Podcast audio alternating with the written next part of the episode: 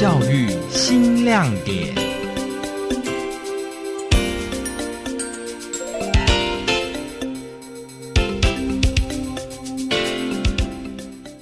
学生他真正的这样参与这个整个过程，做出来以后，这些东西他真的都会在他一辈子里面，他都哦，可以说我们讲常讲的所谓的带着走。由世界青少年发明展国际秘书处主办的二零二一年第十七届世界青少年发明展，台湾代表团与来自全球九个国家的一百五十九件参赛作品一较高下，夺得了十九面金牌、十五面银牌、二十面铜牌以及两项国家特别奖，成绩相当亮眼。教育部次长蔡清华特别出席颁奖表扬。在今天的教育新亮点当中，我们带您深入了解。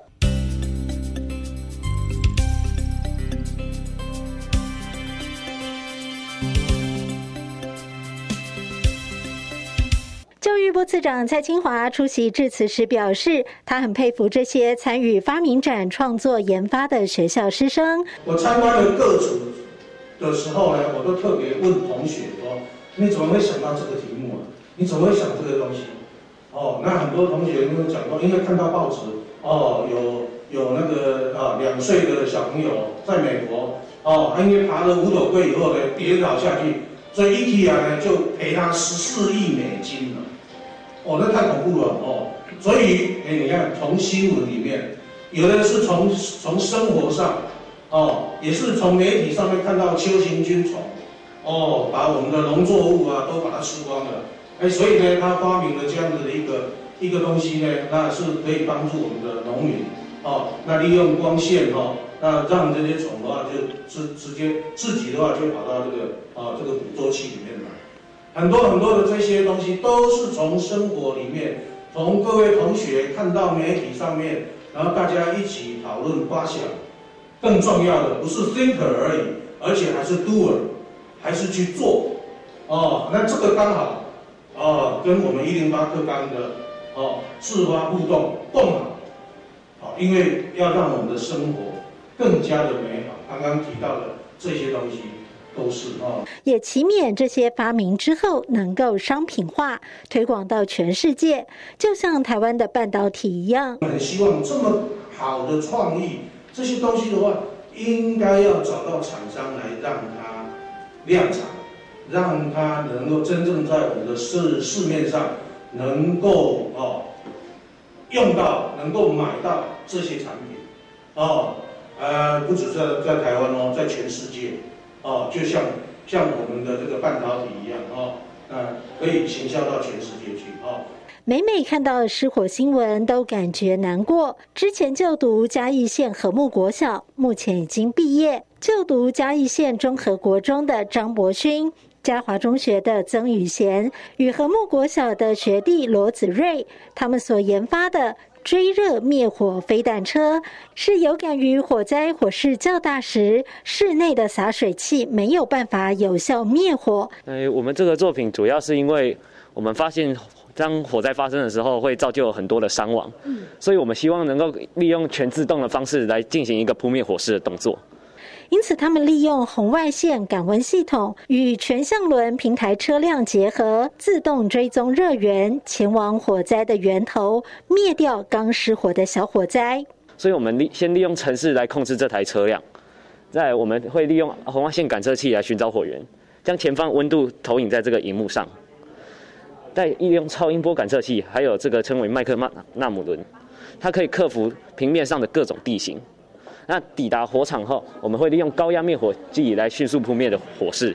那我们就是这样就可以达成一个安全的扑灭动作。它可以连接到我们的感感温系统，就是说，如果发生火灾的时候，天花板的侦测器可以就是顺便连可以连接到它的这台车上面。所以在火势变大的时候，我们就可以直接通知消防员来这里进行灭火。那它自己本身可以帮忙灭火吗？只能灭小一点的火，是不是？嗯，对，然后就是可以在家人就是不在的时候，可以让屋子比较安全。那来子睿分享一下，就跟学长姐一起合作做这个研究啊，你印象最深刻的事情是什么？就是在操作的过程中，有时候东西会坏掉之类的，然后在一起动手把它改良修理，这就是我印象最深刻，也是最美好的时光。哦，那你会不会觉得发明是一件很好玩的事？会。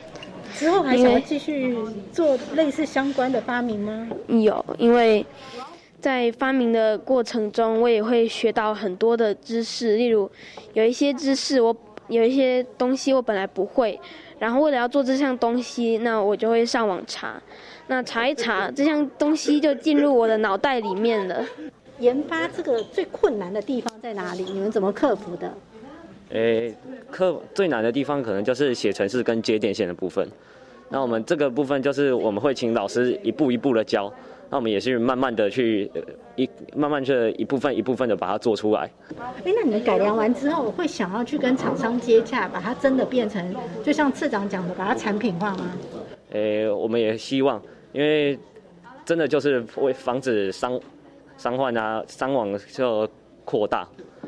所以，真的还是希望可以利用一个能够全自动的东西来进行一个安全的扑灭动作。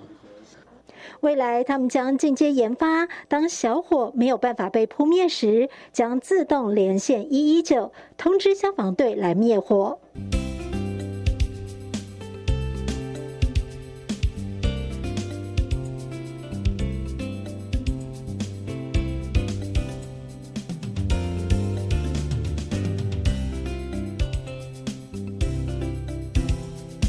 同样来自嘉义县和睦国小的刘义美，现在已经毕业，就读私立嘉华中学，与学妹们何继颖、陈佩瑜研发的高效卫生施肥系统。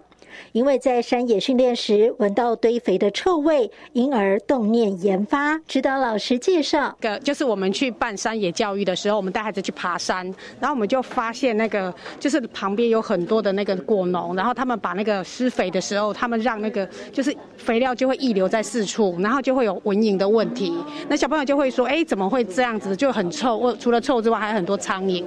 那我们回来就讨论这个问题，然后我们就想说：“哎，那是不是小朋友就说：哎，那？”有没有办法让那个我们的肥料直接在根的位置？所以我们才会想说，哎呀怎么样？所以我们后来才会用那个，就是那个侦测的部分。然后我们也去上网去查，发现那个树冠的那个大小，就是说我们可以透过树冠大小，可以去知道那个树根的范围，那就知道我们施肥该在哪几个点去打洞。对，所以，我们是其实是从我们去体验之后，然后我们就发现这个问题，然后我们才会去讨论，然后怎么解决。所以，我是觉得说，孩子在透过这个，他们会去诶动脑筋，然后去想说，哎，然后就会上网去查一些资讯，然后帮帮助他们去发想。不过，因为我们现在是国小，所以我们都是诶，就是透过收集资料，然后实际去模拟，然后，所以我们用做那个假的树啊，然后用那个红外线感测器去侦测树的高度，然后去看说，哎，我们洞，因为它侦测树越高，我们打的洞要。要越深，然后我们用那个高压施肥的那个东西，就是有一个强的压力，我们打入的是固态肥料，然后我们就可以精准的让我们的肥料就住在洞中，就不会浪费，然后肥料也不浪费，又不污染环境，这样子。我们这个作品呢，是为了解决掉。肥料在施肥的时候，因为肥料过多导致环境污染的问题，所以我们用超音波的侦测器来侦测树木的高度，然后判断要挖多深的洞，还有施肥的量。然后再使用高压施肥器将固态肥料打入洞中。我们为了配合果园它的地形问题，所以我们使用麦克纳姆轮，让它能够全方位前后左右的移动。这整套系统呢，我们是使用城市来控制，让它能够自动钻孔施肥。